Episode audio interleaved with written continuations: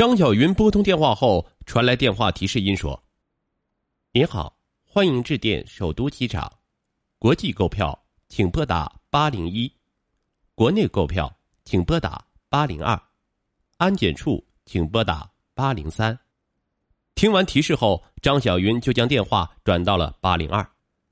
一个机场工作人员马上接听了电话，张小云急切的将发生的情况叙述了一遍。询问能否异地交款取票，接线员说可以，并给了一个工商银行的账户，说向这个账户里充值一千八百七十元后，廖凡宇就可以到五号售票窗口取票了。询问完毕后，张小云迅速的给廖凡宇发了一个短信，说马上就去汇款，让他耐心等一会儿。张小云发完短信后，立即赶往最近的工商银行，向机场提供的账号里。汇款一千八百七十元。过了半个多小时后，张小云收到廖凡宇的短信：“老婆，机票已经取出，放心吧，一会儿就可以登机了。我真想马上见到你。钱包丢了，破财消灾，说明我们两个今后一定会很幸福的。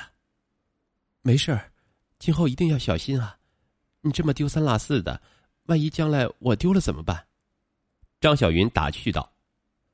过了二十多分钟后，张小云的电话又响起了，又是廖凡宇打来的。老婆，我正在登机安检，一会儿进了机场就要关机了。这时，张小云听到电话那端传来机场的嘈杂声音，同时有机场安检的提示语音。突然，张小云听到一个人在大声喊着：“靠边别围观了，没见过文物啊！”张小云马上问道：“老廖。”那又怎么了？嗨，别提了，我给你带的玉如意被机场安检处给扣掉了，不让我登机，说这是国家三级文物，根据规定携带文物登机是不合法的，要扣掉。现在玉如意已经被他们拿走了，你给安检处打电话问一下吧。张小云一听有点着急，心里埋怨：这么贵重的东西怎么不小心点呢？要是被没收了，损失可就大了。想到这里，张小云马上打通了零幺零六零八九九七五七这个电话，并转到了安检处。首都机场一个自称刘处长的人接听了电话。刘处长说：“张小云同志，你爱人携带的玉如意是国家三级文物，我们机场也多次发生过这种问题。如果要携带登机，应当补交文物许可税和罚款。根据上级规定，三级文物的税金和罚款需要三万三千元。”如果能缴上就可以放行，如果缴不上就予以扣留。人可以走，东西得留下。张小云很快将这个情况转告了廖凡宇。廖凡宇听到张小云的转述后，恳求道：“老婆，那你想办法把钱汇给他们吧，这钱我回去后一定还给你。如果玉如意放在他们手上，我怕会夜长梦多，横生枝节。老婆，你一定要帮我，那可是咱们的定情信物啊。”廖凡宇说的很有道理，可是三万三千元也不是小数目啊！张小云不禁有些为难，但一想到廖凡宇能够把玉如意带回来给自己一个，而且这个事儿也关系到今后两个人的幸福，张小云决定还是以大局为重，不能因小失大。打定主意后，张小云向刘处长索要一个银行账户，并将钱迅速打了过去。张小云本以为。这一下没有问题了，廖凡宇可以顺利登机了。然而事情并不像他想象的那样简单。很快过了半个小时，张小云没有接到廖凡宇的任何信息，打电话一直无人接听，一种不祥的预感袭上了心头。张小云马上拿起电话打给了首都机场安检处，询问刘处长处理情况。刘处长说：“张小云同志，你的汇款我们已经收到了。”但是现在这个事情有点麻烦了。我们到北京市文物局办理手续时，发现廖凡宇携带的玉如意为二零零七年四月七日河南信阳一起盗窃文物案件里面的赃物。廖凡宇已经被扣押了，不能接听电话。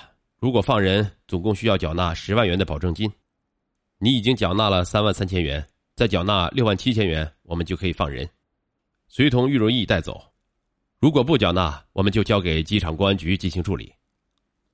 张小云马上提出要和廖凡宇通话，很快电话接通了。廖凡宇一字一顿的说：“老婆，对不起，本来想给你带一个礼物，没想到惹出这么大的麻烦。老婆，你想办法把钱汇给他们，我不想让公司的人知道，更不想让公安局的人介入，否则麻烦就大了。”这点钱对我来说不算什么，只要回去，我马上就能还给你。你一定要相信我。张小云放下电话后，没有犹豫，决定马上汇钱，将廖凡宇保释出来。按照刘处长提供的账号，六万七千元很快就汇过去了。张小云的心感觉越来越沉重，不知道还会出现什么问题。果然，祸不单行。下午一点多钟，首都机场刘处长的电话又打了过来。张小云同志，现在这个事情又出问题了。由于我们在扣押玉如意的时候，机场很多人在围观，不知道哪个好事者把事情给捅到机场公安那边去了。现在公安局的人已经介入了，我们刚要放人就被他们制止了。现在机场公安的王队长具体负责这个案件，你有什么疑问，让王队长跟你说吧。电话那边传来一个。粗重的声音。张小云同志，我是机场公安的王队长。现在你爱人廖凡宇涉嫌偷窃文物，已经被我们暂时拘留。你可以聘请律师。如果要将廖凡宇保释的话，根据他的收入条件，需要缴纳十五万元的保释金。廖凡宇说让我和你联系，你也可以直接同廖凡宇进行对话，但是我们要对对话内容进行录音。你听明白没有？张小云感到一下子懵了，赶紧回答：“呃，我要和廖凡宇通话。凡宇，你现在怎么样啊？他们没有打你吧？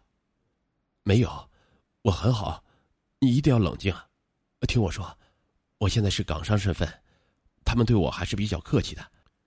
现在他们虽然说要缴纳十五万元的保释金，并且现在还没有刑事立案，缴纳以后就不用进入法律程序。”我可以带着玉如意改签六点的飞机飞到上海，老婆，你一定要帮我。这十五万元其实是给他们的红包，是我答应的。啊，老婆，只要过了这一关就没有问题了。我是港商，在大陆不能有污点呐。如果进入法律程序，我就成为污点商人了，我在大陆的生意就会受到影响。因此，绝对要把这事摆平。老婆，你想办法帮我把这笔钱缴上。见面后，我会让公司的会计把钱汇过来，加倍还给你，好吗？随后，王队长也催促张小云：“你赶快想办法筹钱吧！现在我们可以帮你们捂着，如果让我们局长知道了，可就麻烦了。我们也调查了，张凡宇在大陆没有不良记录，你也不希望你自己的老公成为污点商人吧？你最好今天下午下班前把钱汇给我们。”张小云放下电话，顿时愁上心来。自己的十万元积蓄已经全汇给他们了，现在只有借钱了。但想到今后自己的幸福，他一咬牙，马上找到自己的母亲借钱。张小云的母亲已经七十多岁了，为自己预留了二十多万元的养老金。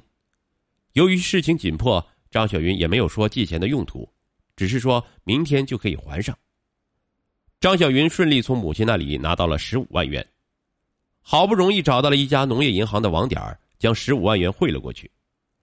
当天下午六点，廖凡宇打来电话：“老婆，真是太辛苦你了。呃，钱他们已经收到了，我已经释放了，但是玉如意返还的手续由于下班了办不了，只能等明天。老婆，你放心，我明天就能回去。我已经给我公司的会计打电话了，明天准备四十万。”直接打到你的卡上，你一定要等我啊！当天夜里，张小云一夜无眠，一直在担心廖凡宇的安全。